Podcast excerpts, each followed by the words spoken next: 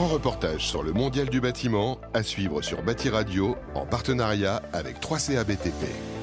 Bonjour Lionel Correa, vous êtes le directeur de BTP CFA de Auxerre. Pourquoi le démonstrateur se démarque-t-il tant en Ile-de-France Tout simplement parce que nous sommes le premier centre de formation à avoir construit un démonstrateur biosourcé avec une orientation à la fois bio et géosourcée. Le démonstrateur, qu'est-ce que c'est? C'est avant tout c'est un plateau pédagogique qui va nous permettre de former, de communiquer, que ce soit les lycéens, les universitaires, les maîtres d'œuvre, les entreprises, à l'utilisation et au développement des matériaux biosourcés dans la construction neuve et également dans la rénovation. Et on part du principe que les jeunes qui sont formés là-dessus seront les meilleurs ambassadeurs pour pouvoir développer ces techniques dans le monde du bâtiment, avec évidemment un objectif qui est le, le bas carbone notamment également.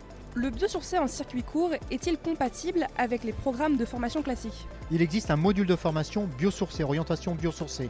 Donc oui, effectivement, c'est compatible puisque petit à petit on le développe. Aujourd'hui, on développe également des titres professionnels notamment un titre professionnel maçon qui nous permet, en fonction des besoins et des demandes des entreprises, de mettre en place des modules de formation sur le bio et le géosourcé.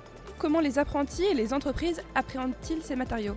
Comme les apprentis ont participé à la construction du démonstrateur, indirectement, ils ont été acculturés aux matériaux biosourcés. La technique de pose reste la même, c'est le produit qui change. Aujourd'hui, les entreprises ne sont pas forcément encore acculturées aux matériaux biosourcés, elles restent quand même sur des matériaux dits traditionnels. Le fait que les apprentis soient formés sur ce type de matériaux, ça permet petit à petit de sensibiliser davantage les entreprises. Et naturellement, les entreprises viennent à notre rencontre pour voir un petit peu comment elles pourront être formées demain à l'utilisation de ces matériaux.